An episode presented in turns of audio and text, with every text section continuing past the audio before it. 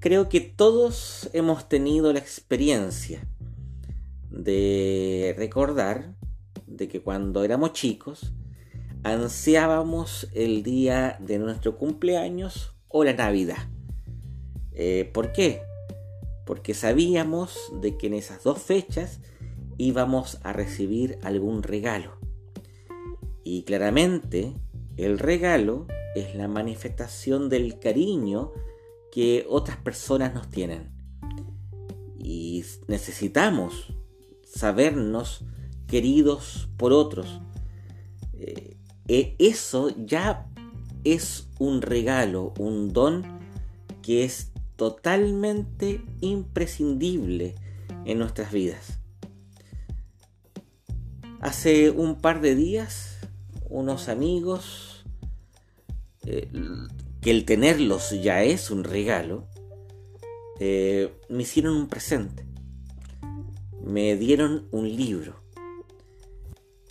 Y un libro bien particular porque es un compendio de reflexiones, es un, es un, un conjunto, una recopilación de fragmentos de cartas de un autor bien poco conocido, Johann Heinrich Arnold, em, quien escribe muy desafiantemente.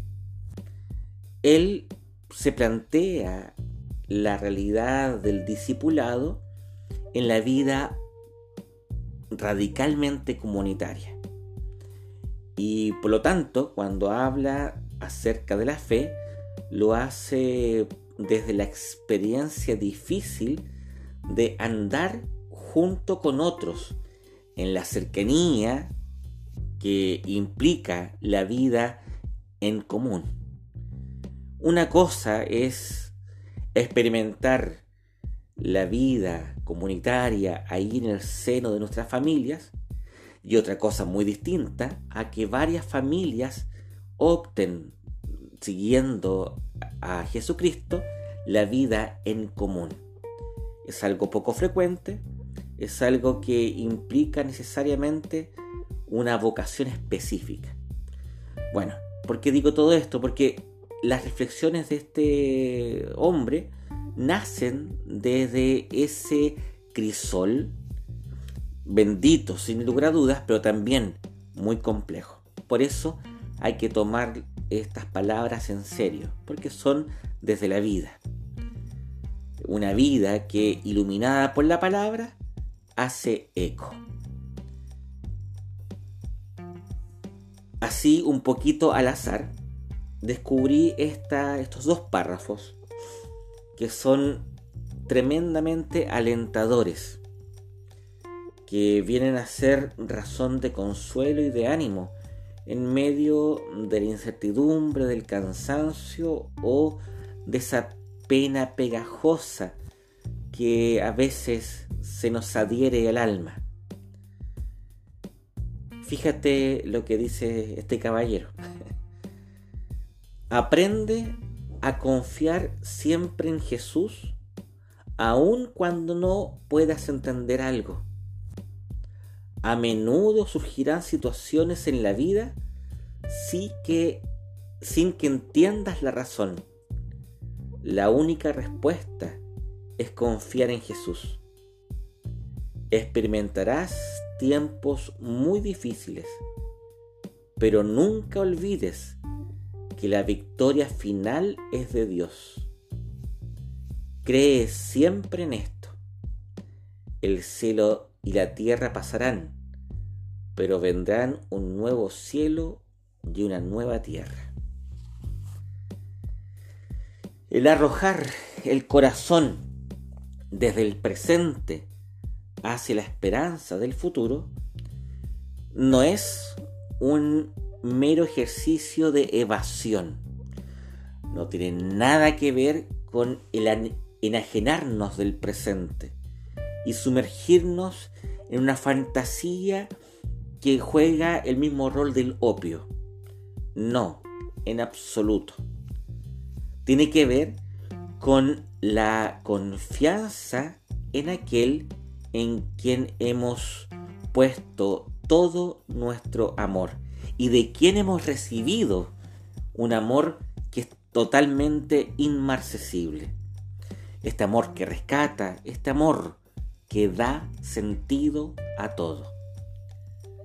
Los cristianos en la iglesia primitiva, una iglesia que a diferencia de nosotros no contaba con el peso de los afanes de poder o con eh, tanta cosa secundaria que muchas veces se nos hace principal, era una iglesia que vivía en clave de mañana. Eh, y eso les hacía andar correctamente en el presente. ¿Sabes tú cuál era el saludo de los cristianos en la iglesia primitiva? Maranata o Maran Ata, depende cómo lo pronuncies. Maranata significa el Señor viene como una expresión de júbilo y Maran Ata significa ven Señor, eh, como una forma eh, que implica ciertamente una súplica. Mira qué interesante el saludo de los cristianos implicaba una visión hacia el futuro. ¿Y por qué eso se hacía tan necesario? Porque los cristianos, sin poder, experimentaban la bendición de la persecución. Y eso les hacía ser auténticos, poner el énfasis en aquello que es esencial, poner la mirada en Jesús, aquel que es compañero que va junto a nosotros, muchas veces cargándonos, pero que también es rey victorioso que vuelve a poner justicia donde no hay justicia.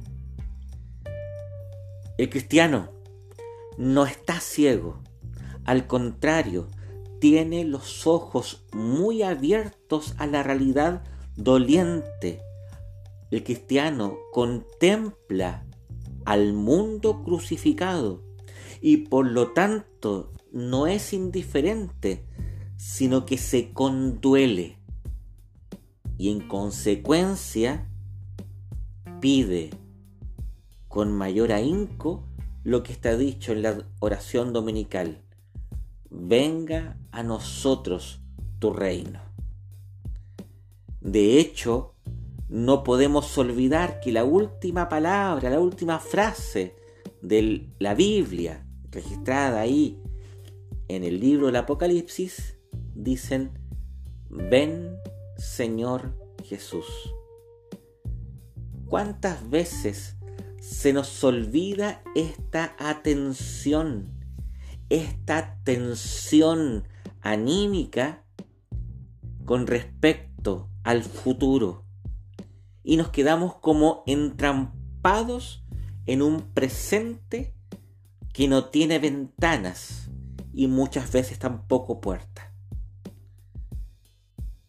Hoy día creo que la reflexión nos invita a poner nuestra esperanza allá, en aquel quien cumple todas sus promesas.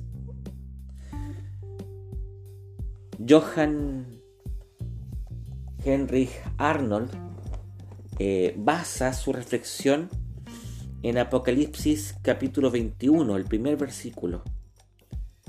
Después vi un cielo nuevo y una tierra nueva porque el primer cielo y la primera tierra habían dejado de existir, lo mismo que el mar.